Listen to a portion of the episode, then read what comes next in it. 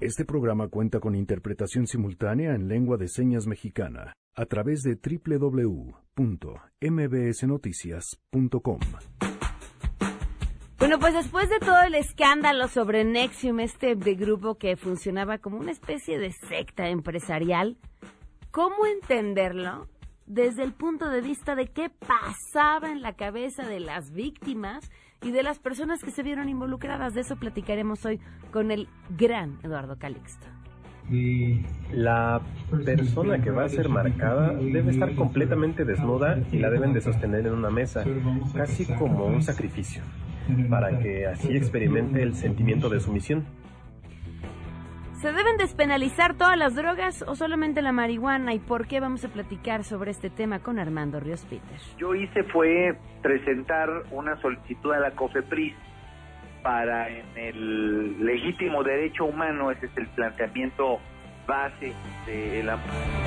Tenemos buenas noticias y más, quédense, así arrancamos a todo terreno.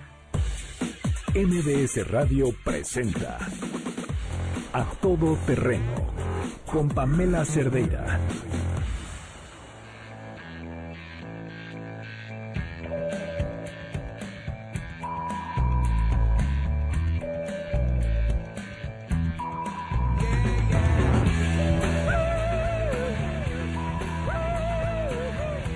Ay, ahora sí relajaditos. Janine, ¿cómo estás? Buenas tardes. Hola, Pam, buenas tardes. Pues bueno, al, al, mal tiempo, buena música, ¿no? Ok. Entonces, bueno, ya abrimos con YouTube, Elevation, que nos digan qué quieren escuchar. Ok. Así, simple, sus canciones que traigan en sus teléfonos, en sus iPods. Miércoles de sus favoritos. Sí, sí, exacto, miércoles de sus favoritos. Y si traen dedicatoria, mejor, ¿no? Ándale, ha- hacemos radio vieja. Ah, órale, radio vieja.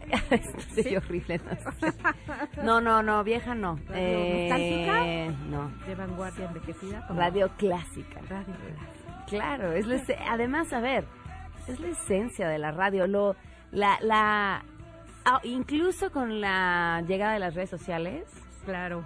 no hay otro medio de comunicación que tenga esa cercanía con el público. Solo, solo la radio. Exacto, somos, es lo más íntimo. ¿no? Exactamente. Ok, radio clásica. Radio clásica. Arroba Janine MB para que pidan sus canciones. Gracias, Gracias. Janine. Nosotros aquí queriendo innovar.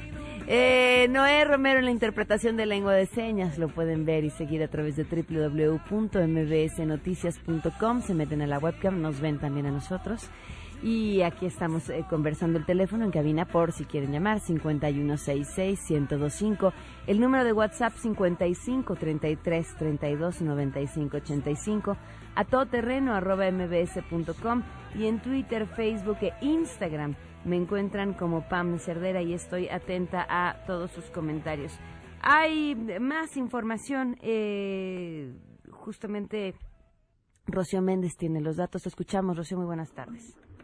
Hola, ¿qué tal, Pamela? Pues al ser cuestionado sobre la renuncia del doctor Carlos Ursúa de la Secretaría de Hacienda, el presidente Andrés Manuel López Obrador resaltó que sí hay diferencias marcadas en lo que fue la gestión del funcionario ya retirado y su proyecto de nación. En particular apuntó había diferendos importantes en cuanto al Plan Nacional de Desarrollo para este sexenio. Vamos a escuchar al presidente de la República.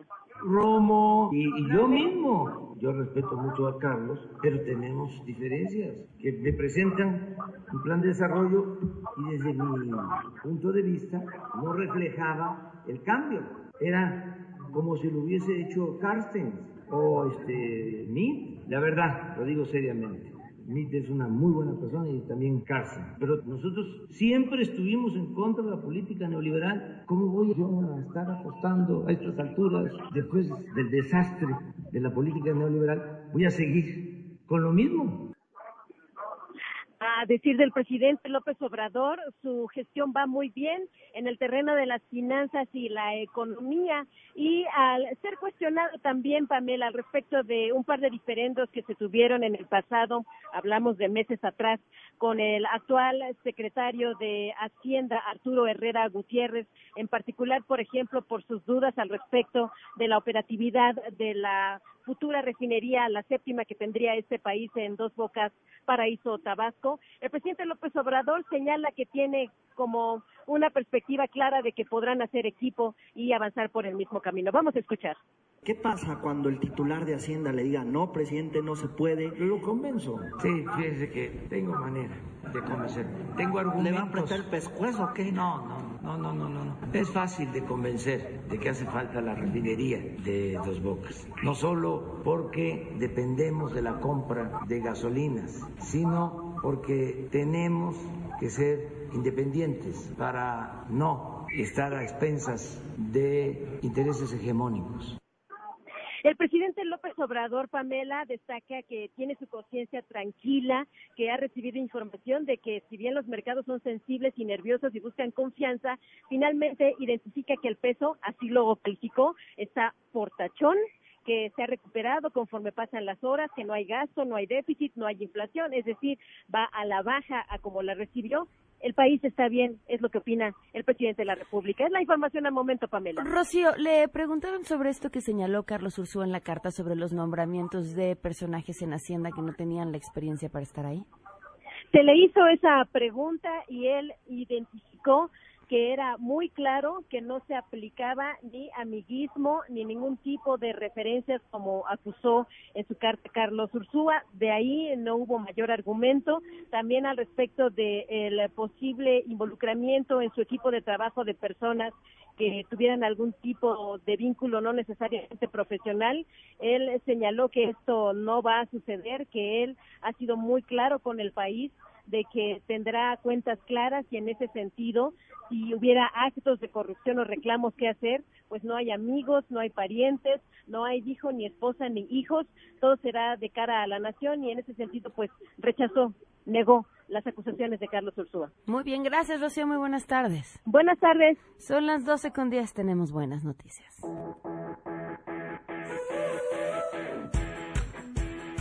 Juan Carlos Alarcón, hoy proveedor de buenas noticias. Te escuchamos, Juan Carlos. Hoy nos tocó dar buenas noticias, Pamela, efectivamente. Gracias. Buenas tardes. Las Secretarías de Desarrollo Agrario, Territorial y Urbano y de Cultura firmaron un convenio de colaboración con el propósito de sumar esfuerzos en la protección y difusión del patrimonio arqueológico, histórico y artístico de la nación. La SEDATU también signó un convenio general de colaboración con el Instituto Nacional de Antropología e Historia, a través del cual se comprometen a cooperar en la protección y difusión del patrimonio cultural, paleontológico, arqueológico e histórico de México. Ambos convenios tienen el objetivo de garantizar el acceso a una oferta cultural diversa desde un enfoque territorial y de planeación urbana.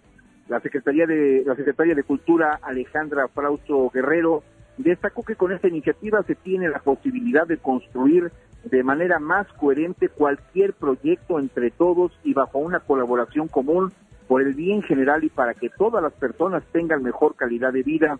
En su intervención, el titular de la SEDATU, Román Meyer Falcón, sostuvo que la estrategia del gobierno de México para la cultura no solo buscará su preservación como la raíz de nuestra identidad como mexicanos, también se buscará ampliar su alcance desde el territorio desde los espacios en los que se desarrollan nuestras actividades cotidianas, haciéndola desde luego accesible para todas y todos los mexicanos. A este convenio, Pamela, eh, firmado en la Casa Lázaro Cárdenas del Complejo Cultural Los Pinos, asistieron Diego Prieto, director general del Instituto Nacional de Antropología e Historia, y Lucina Jiménez, directora del Instituto Nacional de Bellas Artes y Literatura. Pamela, el reporte que tengo. Gracias, Juan Carlos. Muy buenas tardes. Buenas tardes. Vamos a una pausa. Continuamos a todo terreno. En unos momentos, en A Todo Terreno. Vamos a hablar de cannabis con Armando Ríos Peter. Regresamos. A Todo Terreno. A Todo Terreno con Pamela Cerdeira. Continuamos.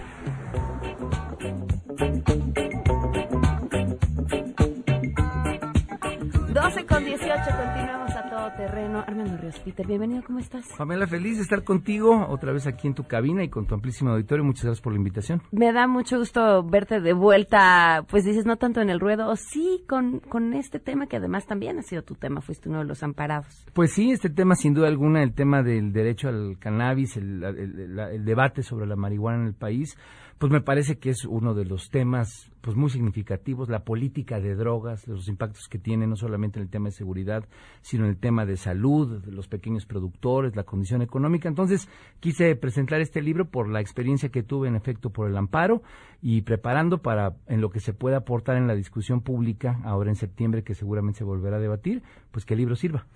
Parecía, ¿no? Con esta administración que eso era uno de los grandes cambios que sí se estaban dibujando en el horizonte, pero de pronto se aplazó por muchos temas y porque siempre está pasando algo. Sí, eh, bueno, pues esta, este, este gobierno llegó con una agenda muy, muy apretada, en su amplitud muy apretada. Y bueno, pues yo creo que le tuvieron que dedicar mucho tiempo al tema de la Guardia Nacional, que es entendible, el tema de pasar las cosas en materia educativa, tantas cosas que han tenido que hacer en materia constitucional que creo que este año pues retrasó una discusión que desde mi punto de vista, pues es prioritaria, porque en realidad el, el, tema de, de, las drogas sigue siendo un, problema creciente en términos de salud ya para los mexicanos, no solamente el trasiego, no solamente la relación bilateral. Y bueno, pues eh, Olga Sánchez Cordero, cuando presenta su iniciativa, la verdad es que nos animó a muchos. Yo le, le tengo gran aprecio a ella y, siendo alguien técnicamente muy avesado, yo dije, esto va a salir pero bueno, se detuvo. Yo espero que este año no haya sido solamente, haya sido esa la situación, otras chambas. Pero pues yo estoy listo y esperemos que el debate esté listo para el ¿Cómo, cómo tendría que aprobarse? ¿Cuáles serían las condiciones eh, adecuadas o quizá las mejores? Pues mira, el, primero de septiembre arranca el nuevo periodo ordinario de sesiones, ya están estas iniciativas presentadas, me contaban que hay alrededor de 15 que están entre la Comisión de Salud, la Comisión de Justicia en el Senado de la República, yo creo que pues la, la, la matriz del, del, debate va a ser la, la, iniciativa que presentó Olga Sánchez Cordero.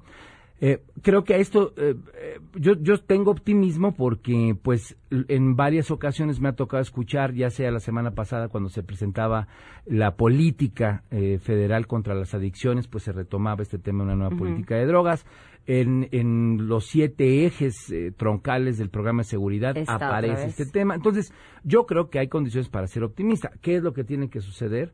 Pues primero que nada que una comisión verdaderamente agarre el tema y que diga esto lo vamos a sacar. Eso lo he escuchado de la Comisión de Salud, creo que es la actitud que ha tenido la Comisión de Justicia, que son codictaminadoras. Entonces yo, yo veo buen ánimo en la discusión. ¿Qué es lo que no tendría que ocurrir? Pues que de repente se nos atraviesen cosas como las de ayer que te terminan pues descarrilando las discusiones. Obviamente las prioridades se vuelven otras. Yo eh, espero que el ritmo que, que, que podamos tener en septiembre pues sea el de poner las iniciativas a discusión, tener un dictamen, que decidan votarlo, ¿no? Hay yo creo que un número de senadores y senadoras de distintos partidos que están en esa frecuencia y que se la manden a la Cámara de Diputados y que Mario Delgado, que ha sido un eh, pues digamos, uno de los pioneros en el tema y que es el líder de la mayoría, pues le dé para adelante y pase. Pero a ver, eso es en términos legislativos. En términos prácticos para la ciudadanía, ¿cuál sería la legislación adecuada? Mira, yo creo que tiene que ser una que ya no, el prohibicionismo creo que ya, ya no, ya no da. Necesitamos una, una lógica que se enfoque en salud. La, seguramente quienes nos están escuchando en este momento, oye, pues, ¿qué onda? ¿Cómo que ahora vamos a promover el uso de drogas? No, al contrario, yo creo que es más bien entender que nuestros niños, nuestros jóvenes, ¿no? Eh, tienen una accesibilidad terrible a las drogas y no solamente a las drogas, al alcohol, al, al tabaco, tenemos que tener un marco regulatorio que fortalezca nuestras instituciones en la supervisión de todos los tramos. En el caso de las drogas y de la cannabis, cómo se produce, cómo llega al mercado y cómo acceden en la comercialización que se hace de manera ilícita hoy los niños o los jóvenes. ¿Qué es lo que nosotros, o qué es lo que yo planteo, qué es lo que creo que es muy pertinente en la nueva regulación? Pues que tengamos una institución fuerte, que tenga capacidad de supervisar los tramos de producción, de en dónde es donde se entrega y se comercializa y obviamente quiénes son los usuarios. Y que los recursos que podamos generar de una política de impuestos alrededor de esto se vayan directamente a combatir las adicciones. Tendría que ser una nueva institución. Eh, Mira, yo creo que la COFEPRIS da El para eso. Instituto para el Cannabis, de regresarle al pueblo. Eh, bueno, dar un nombre eh, rebuscado. esa, esa institución está en la, en la iniciativa de Olga Sánchez Cordero. Ajá. Yo sinceramente no comparto la visión de hacer una nueva institución, porque mira, entre la austeridad republicana, ¿no? Y este Crear nuevas y, y armar una instituciones. nueva institución y quita el número que pensaste, la verdad es que nos podemos tardar mucho tiempo. Creo que la COFEPRIS tiene las eh, herramientas, tiene la solidez, tiene la, la- las capacidades para que sea el instrumento que empecemos a fortalecer. Porque eh, discutir la cannabis, como lo estoy yo planteando, es solamente la llave de entrada para después discutir otras drogas. A mí en el caso de Guerrero me interesa que se, se debata la amapola que genera la goma de opio, que es, pues digo, es una de las fuentes principales de la violencia que se ha generado ahí. El tema de los 43 chavos de Yotzinapa sería impensable en, en lo terrible que es ese ejemplo si no tuviéramos ese problema de la generación de estupefacientes. Entonces, creo que es la llave de entrada para ejercer un músculo institucional. Yo creo que la COFEPRIS es el instrumento. ¿Para qué? Para empezar a meternos de manera mucho más fuerte en la regulación como Estado, como gobierno. Y obviamente también que la sociedad participe en la supervisión y el seguimiento para que niños jóvenes, escuelas, todo un instrumento, un andamiaje social esté metido en la supervisión del tema. Pensando entonces en una institución que regule qué se está produciendo, cuánto se está produciendo y además gane impuestos de lo que se está vendiendo, pero estamos pensando en una libre producción por parte de quien quiera entrarle al negocio. Esa es, esa es la posición mía. A mí me parece que en el caso uruguayo, que es un poco el que tiene esta, toda esta supervisión, pues se generan eh, cuellos de botella, mercados negros, ¿no? Que a final de cuentas, pues eh, te, da, te dan tramos eh, de producción que, que, que terminan siendo eh, equivocados, o sea, te- termina siendo tener una institución demasiado rígida, me parece también que no permite la libre participación de actores, que no permite, por ejemplo, que los pequeños productores tengan un involucramiento, una, Claro. una participación mucho más amplia. Yo, yo soy de los que piensa que tener una buena institución que supervise, pero tener una condición de mercado mucho más libre es el, el modelo que deberíamos seguir. Ahora, ¿cómo lo lograríamos eh, pensando en este país en el que un menor puede comprar alcohol y cigarros en cualquier tienda de la esquina? Decir, ah, no, pero, pero esto no, esto sí lo vamos a cuidar. Es que yo creo que la discusión necesariamente nos lleva en, en el punto intermedio que puede ser la cannabis como una droga. Eh, frente a las drogas que vendrían después a discutirse, yo creo en el modelo portugués, así lo pongo en mi libro, eh, porque me parece que todas las drogas tienen que tener un nuevo modelo regulatorio y me parece que nos obliga a que las instancias que tenemos hoy como gobierno para supervisar que los niños no accedan no solamente a la cannabis sino o a la marihuana, eh, sino que no accedan a tabaco y a alcohol es parte del tema. Es qué instancias vamos a supervisar para que estemos viendo que en las tienditas, en los oxos, en los distintos lugares no tengas acceso a lo que aquí vamos a, a abrir a regular. ¿Cuál es el modelo más exitoso en el mundo y, y cuáles son sus, eh, sus consecuencias? Porque mucha gente le preocupa justamente el aumento en el consumo de las drogas y si ha sido así en la experiencia internacional. Mira, yo lo, lo que identifiqué, por lo menos en la investigación que, que estoy presentando en el libro, es el modelo portugués es un modelo muy interesante, porque es un modelo de acceso, digamos, a todas las drogas, ¿no? O sea, es una desregulación, por así decirlo, de todas las drogas, en la que el enfoque de salud, lo que te evidencia es posiblemente que no ha decrecido o no ha incrementado el, el número de consumidores, pero que sí la atención a esos consumidores por parte del Estado portugués ha sido mucho más puntual, desde la parte de la psicoterapia, desde la parte de la atención a la adicción como tal, desde el entorno social y el fortalecimiento frente al adicto, pues me parece que eso es una cuestión importante. Yo en el libro presento desde el modelo canadiense, el uruguayo, los distintos, algunos de los que encontré de las entidades de la Unión Americana, el holandés, este, también se está debatiendo en Nueva Zelanda, en fin, como que entender que México no es una isla en este debate, que estamos precisamente en el mismo momento en el que en muchos otros lados se está debatiendo, que incluso ya nos retrasamos frente a otros que Mucho. creíamos que íbamos a rebasar. Entonces, creo que México tiene que pensar su modelo a la mexicana, con sus condiciones, con sus retos, con sus problemas, que se vean los pros y los contras, pero lo que me interesa es que la gente se entere, porque la bronca es que luego es un debate medio prejuicioso, medio limitado, y la neta es que pues ya no estamos para eso en una sociedad que aspira a ser libre y que aspira a tener un Estado al que le exijas este cuentas y que no sea al revés, el Estado el que te esté diciendo las cosas. Hablas de marihuana porque dices es la puerta de entrada para lo demás, te preocupa el tema de la amapola. Deberíamos de, en, en un plan ideal, considerar absolutamente todas las drogas, incluidas aquellas eh, de diseño? Yo creo que hay que ejercitar el músculo. O sea, si no ejercitamos el músculo de una nueva cultura social alrededor del tema y el músculo institucional fortaleciéndolo, supervisándolo, exigiéndole, dejar de hacernos güeyes con el tema, porque hoy eh, la verdad es que lo que me he encontrado ahora que han dado en algunos lugares de la República, oye, pero ¿cómo va a haber acceso? Oye, pues no te das cuenta cómo las tienditas, inclusive cerca de las escuelas, tenemos ese problema. Al contrario, hay que cambiar eh, la forma en la que como sociedad ejercitamos una cultura continua, constante de prevención, de información, de capacitación, de involucramiento de todas las instancias que pueden estar, pues para que las drogas o el tabaco o el alcohol no se conviertan en un problema de consumo para nuestros niños. ¿En dónde pueden encontrar el libro? Mira, en cualquier... Eh, la verdad es que estoy feliz porque como lo, lo publiqué con Editorial Océano, tiene una Gran distribución. Sí, buenísima. La, vez pasada fui a presentarlo a Houston, no lo traía, lo compré en el aeropuerto. Entonces lo puedes bajar para el Kindle en Amazon, lo puedes eh, pedir en Amazon para que te llegue a casa, en cualquiera de las librerías del país. Ahí está y pues yo espero que ahora en verano pues la gente tenga ahí un tiempo, busqué que fuera un libro didáctico, ¿no? Trae los pros. Pueden hacer rollitos con las páginas. Es correcto, no, solamente que se chuten el libro, sino que se chuten tal vez algo ahí más con ellos, ¿no? Entonces, yo, yo creo que es eh, algo que puede aportarle al debate, a la discusión, y estaremos listos para que en septiembre y octubre nuestros legisladores se pongan las pilas y aterricen un debate que lleva un largo rato. Aaron, te preguntaba fuera del aire sobre tú, tus planes hacia el futuro y hablaste de las lecciones aprendidas en la última elección. ¿Cuáles fueron? Pues mira, yo, yo decidí estar todo un año eh, de sabático en política, primero porque tengo que tener de qué vivir, porque me dediqué mucho tiempo a la vida pública y pasar a la vida privada, pues es estar buscando la chuleta en distintos ámbitos y, y eso me ha sido muy útil como persona, como papá, pues ha, sido algo padre.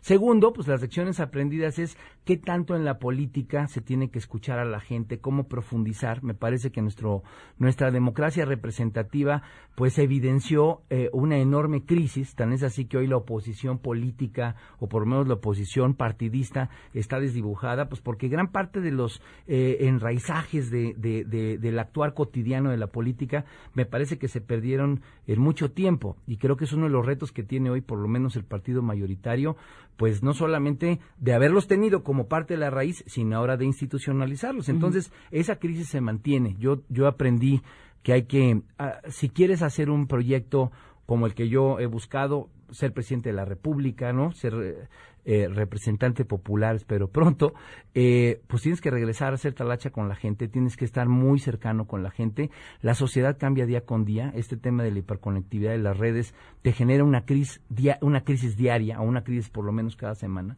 Entonces, creo que hay que tener mucho reconocimiento de que ese entorno está cambiando, donde la persona, el hombre, la mujer, el ciudadano, pues es con el que hay que estar cercano si quieres hacer política y en eso es en lo que aprendí que es, es donde hay que ejercitar músculo y chambeando y ahí es a donde estoy ahorita metido viendo qué es lo que sigue. ¿Cómo lees lo que sucedió ayer? Bueno, a mí me preocupa, la carta es una carta muy dura, es una carta, eh, digo, una capacidad de síntesis, pero una contundencia en, en, en los tiros, digamos, en la, en la crítica.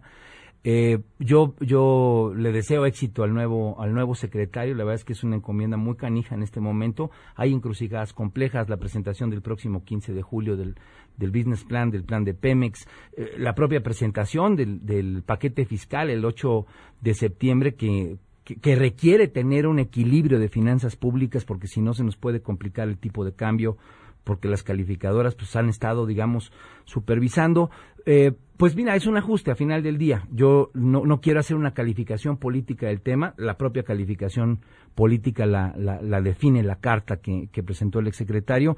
Yo lo que deseo es que tenga éxito el próximo secretario, pero que sí atienda con mucho rigor, con mucha solidez técnica y que le informe a los mexicanos estos dos episodios que vienen, ¿no? El episodio que viene el 15, solamente estamos a unos días de que sea el 15 de julio, el próximo lunes. Es un día crucial. El tema de Pemex es importante porque si no se logra la calificación o, el reconocimiento de que es un plan sostenible, sólido, viable, pues la neta es que las calificadoras eh, sí van a sacar el ramalazo o el guadañazo y entonces tal vez ahí se va a entender la renuncia de Ursúa de una manera diferente, ¿no? Un poco más bien eh, previendo temas. Yo espero que no sea el caso y que el 8 de, de septiembre tengamos un presupuesto equilibrado, eh, hay cambios en las políticas públicas, pues digo, para eso ganó este gobierno, para cambiar las cosas que considera que hay que cambiar, pero que tengamos equilibrio en nuestras finanzas públicas es importante para que el papel soberano no sufra, no, no sufra, digamos, la, la condición de descrédito, falta de credibilidad. Muy bien, Armando, gracias por habernos acompañado. Encantado siempre de estar contigo y sabes que me fascina estar en tu programa. Mil gracias. Gracias, vamos a una pausa y volvemos. Me gustas tú, me gusta viajar, me gustas tú, me gusta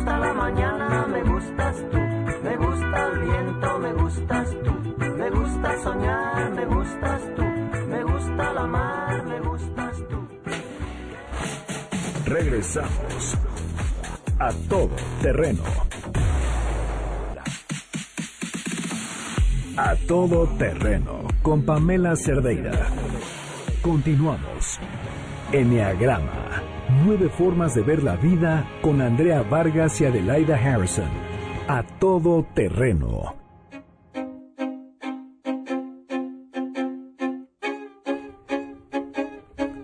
Voy a hablar de Enneagrama el día de hoy. Me parece muy bien. Y Andrea Vargas ya están aquí. ¿Cómo están? Bienvenidas. Muy bien, pero tenemos un- una super noticia, un super librazo. No, Así bueno, es. estrenando libro. Ade, Así felicidades. es. Sí, es, gracias. Estoy encantada, me encantó. Este, estoy muy orgullosa. Sí, ha sido mucho trabajo, pero la verdad es que finalmente ya lo veo impreso, vendiéndose, entonces estoy encantada. Muy bien. Ya, además, justo para que en noviembre te vayas a la FIL y todo lo que esto Claro. implica. Transforma tu vida con el Enneagrama de Editorial Urano. Cuéntanos, eh, ¿por qué tienen que tener este libro en sus manos? Porque primero que nada describo cómo se va formando el ego, cómo tu cerebro se estructura. A los siete años, tú ya sacaste la conclusión de cómo tienes que ser en la vida para caerle bien a tus papás. Y haces una cosa que se llama el constructo nuclear, que es como el marco de referencia que vas a usar el resto de tu vida. Y entonces es tan profundo que es muy difícil cambiarlo. Y justo el enneagrama lo que hace es cambiar esa construcción de la realidad que hiciste contra lo que comparas todo. Entonces es tan absurdo como cuando te casas y buscas a un hombre y ves y dices, ay, mira, tu inconsciente lo que hace es buscar la referencia con los patrones que ya conoces. Entonces, con esa estructura que creaste ya tienes el modelo de papá o de esposo. Y entonces tu cerebro dice, ah, mira, ese señor tiene el pelo chino igual que tu papá y además se sonríe igual. Es como tu papá. Así de absurdo es el cerebro. Entonces, lo que hay que hacer es actualizar esa estructura. Ok. Entonces, lo que hacemos en el libro es explicar cómo se formó, demostrar que el cerebro prefiere tener razón que ser feliz, prefiere sufrir que cambiar de idea, etcétera, y la realidad no es como nosotros creemos. Entonces, bueno, lo que hice fue juntar teorías científicas que validan esto con el enneagrama. Que, la verdad es la primera vez que no hay ningún libro de enneagrama en donde junte la neurociencia con el enneagrama. Entonces sí es un libro con un enfoque diferente, que porque hay muchos libros de enneagrama, pero este en especial como que está como muy a, muy a ¿Ya lo leíste, Andrea? Por supuesto. A ver, ya. cuéntanos, danos No, no, no, no, que lo cuente la autora, que es vista. mejor. Pero este, no, la verdad sí tiene otro enfoque que no encuentras en ningún otro libro. de Sí, también le puse un capítulo acerca de dónde viene, porque hay mucha gente, y eso sí lo cuento en, el- en la primera parte, en la introducción, cuando me dijeron, vente a tomar un curso de Enneagrama con Andrea, dije, no, gracias, soy católica. Entonces también entiendo, ¿Y eso qué? pues es que suena rara la palabra esotérica, cuando no conoces y eres ignorante como era yo hace 15 años, dije, qué horror, no, y, y si es pecado, y mi marido me decía, no será una secta en la que te estás metiendo.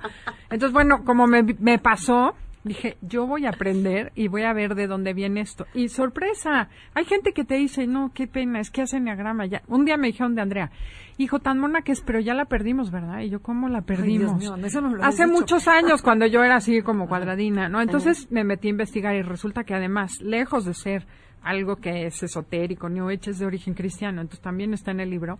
¿De dónde viene? ¿Por qué se ¿Por generó? qué tiene origen cristiano? Porque el primero que habló, ves que el enagrama tiene que ver con las pasiones, Ajá. con los pecados capitales. Ok. El primero que habló de eso fue Evagrio Póntico en el siglo III. Y él decía que el pensamiento tóxico te separa de Dios. Finalmente, hoy en día, lo que el enneagrama describe es la fijación mental, que es el pensamiento tóxico que tiene cada personalidad. Y ese es el origen de todo. Eso genera una estructura para que tú detectes esas cosas que necesitas de acuerdo a ese pensamiento tóxico que todo el día te da vueltas en la cabeza.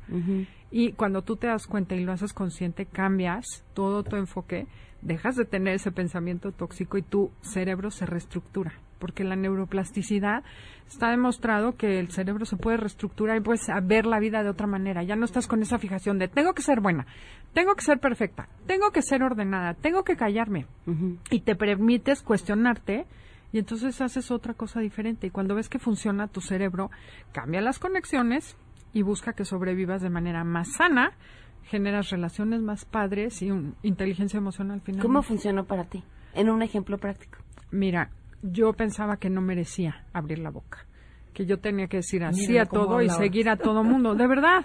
Cállala. Cállenla, ahora hay que callarla. Pero mi marido me dijo cuando éramos novios, me dijo, mira, no puedo escuchar más, si tú no hablas más fuerte, tenemos que cortar. Entonces sí, sí me funcionó. Impresionante, mi vida cambió realmente y por eso me dedico a esto. Y por eso escribí el libro, para que la gente se dé cuenta de cómo tu cerebro se estructura de acuerdo a tus creencias en vez de que tú veas la realidad. La realidad es como tú quieres verla. Por eso dice abajo, lo que crees, te crea. Entonces, si tú te das cuenta de qué manera tú generas tu realidad, pues puedes cambiar tu manera de percibir el mundo y entonces transformar tu vida. ¿Y en qué momento decidiste que querías además contarlo a través de toda la ciencia que apoyaba lo que tú ya has visto en transformaciones?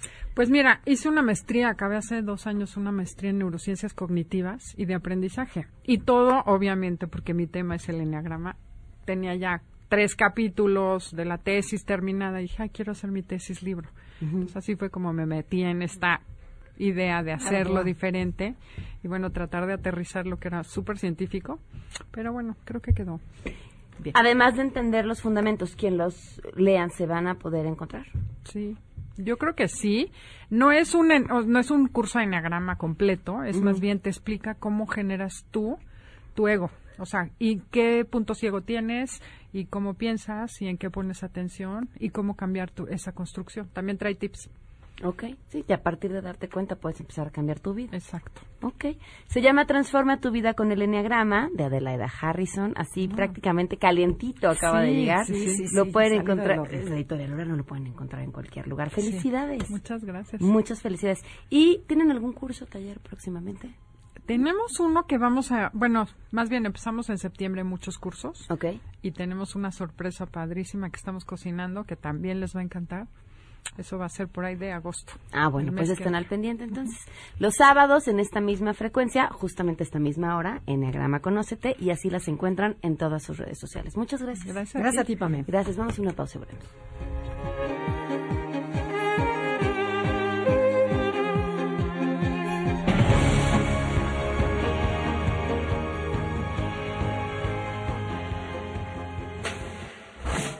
Regresamos a todo terreno. A todo terreno con Pamela Cerdeira. Continuamos. Mi nombre es Emiliano Salinas. Soy miembro de la Sociedad de Protectores y estoy aquí para presentar al fundador de la Sociedad de Protectores, Keith Ranier. Vanguard. Vanguard. Yes, Vanguard is the name. En la última década he colaborado con él en varios proyectos que van de programas de potencial humano a sistemas educativos multiculturales a movimientos ciudadanos de paz. La persona que va a ser marcada debe estar completamente desnuda y la deben de sostener en una mesa, casi como un sacrificio, para que así experimente el sentimiento de sumisión. And we looked at each other, and I remember looking at her, and it was we were, we were both weeping. It was like this is a, something out of a horror movie. And we were shaking, and the woman on the table, I'll leave her anonymous for her sake.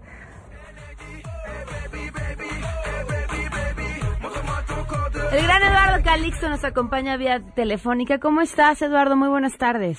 Muy buenas tardes, querida Pame, y para todos nuestros radioescuchas. Un honor poder platicar con ustedes. Fíjate que platicábamos justamente eh, con, entre el equipo de A Todo Terreno sobre, sobre Nexium, también sobre el asunto de la luz del mundo, y nos preguntábamos qué pasa o qué tiene que estar pasando en la cabeza de alguien para ir y caer en una cosa como estas.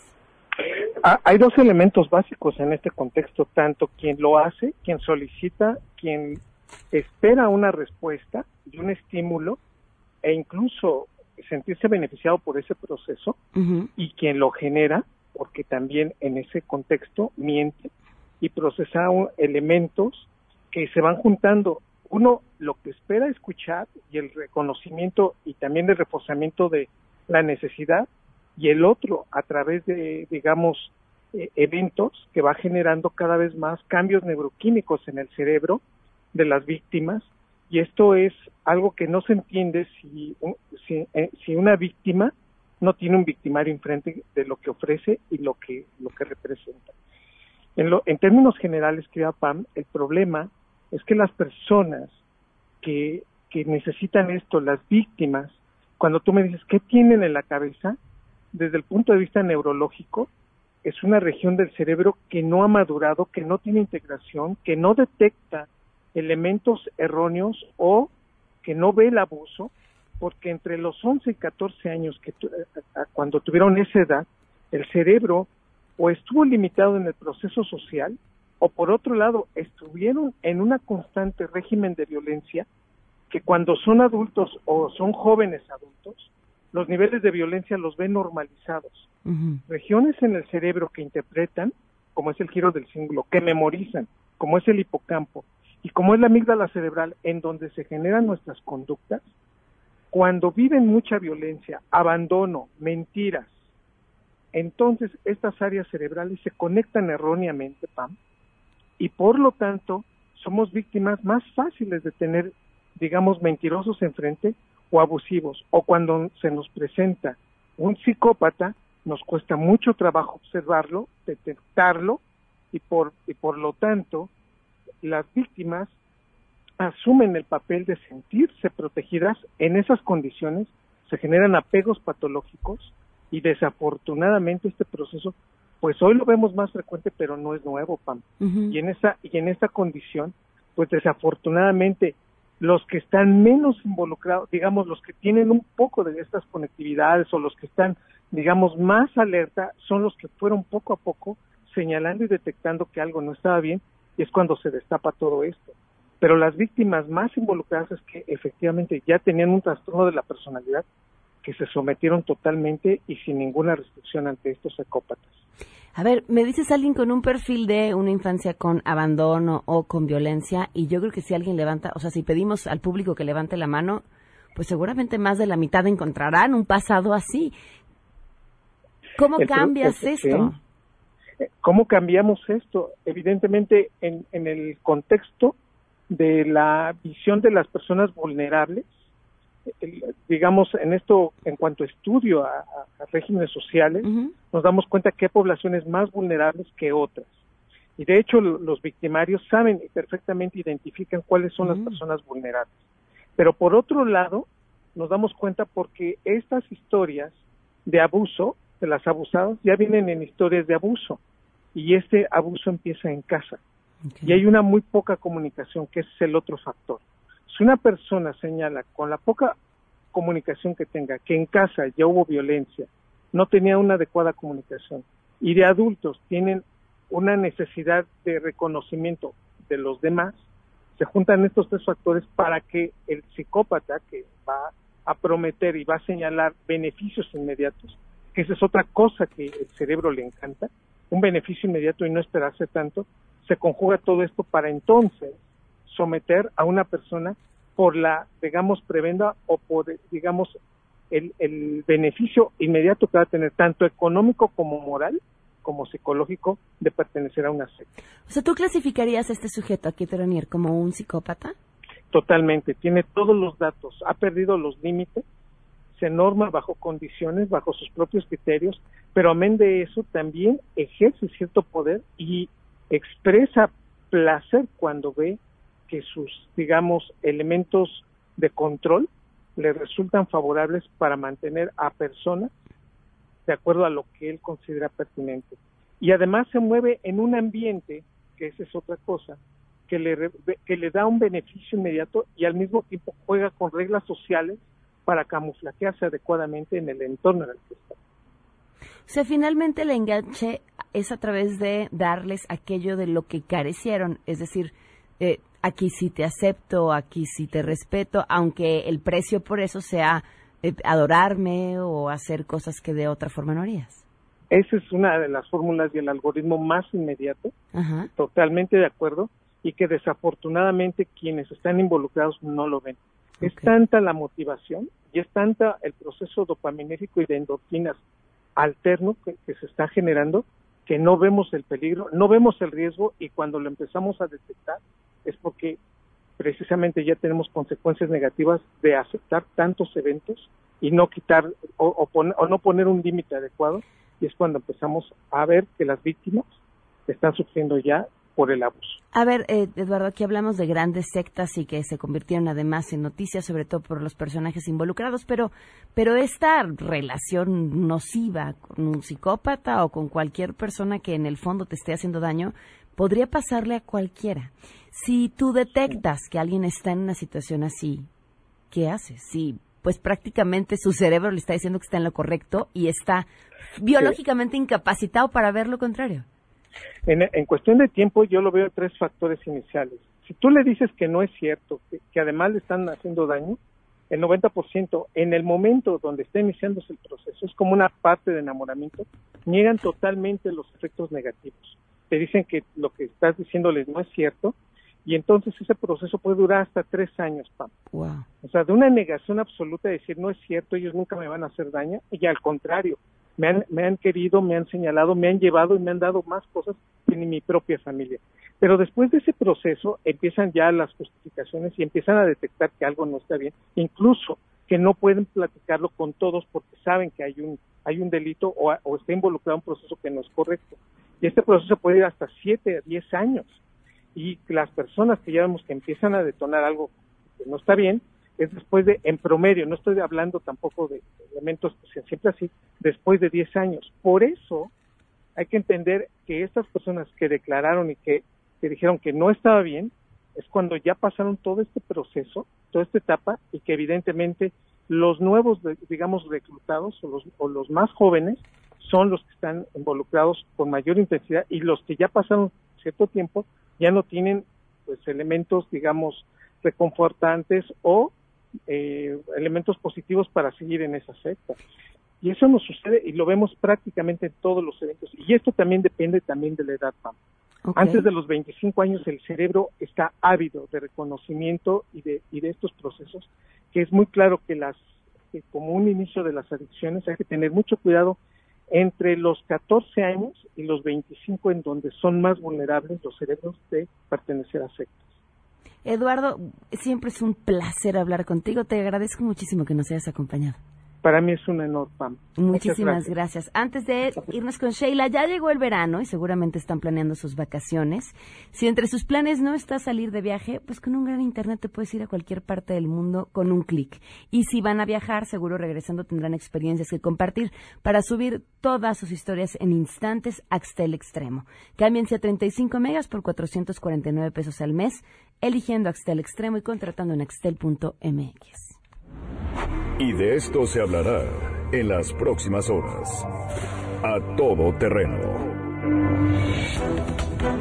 Sheila, buenas tardes. ¿Qué se está cocinando? Hola Pam, buenas tardes a ti y a todo el auditorio. Pues hace apenas unos, unos minutitos entró un grupo de elementos de la Policía Federal inconformes con integrarse a la Guardia Nacional al Senado de la República para sostener un encuentro con legisladores que se comprometieron a atender su caso. Ellos van acompañados por su abogado Enrique Carpizo. Estaremos pendientes de los resultados del encuentro y también de última hora ya se aprobó un periodo extraordinario en el Congreso de la Unión para ratificar a Arturo Herrera como secretario de Hacienda, aunque bueno, ya está prácticamente en funciones. Muy bien, gracias, Sheila. Nos vamos, se quedan en mesa para todos.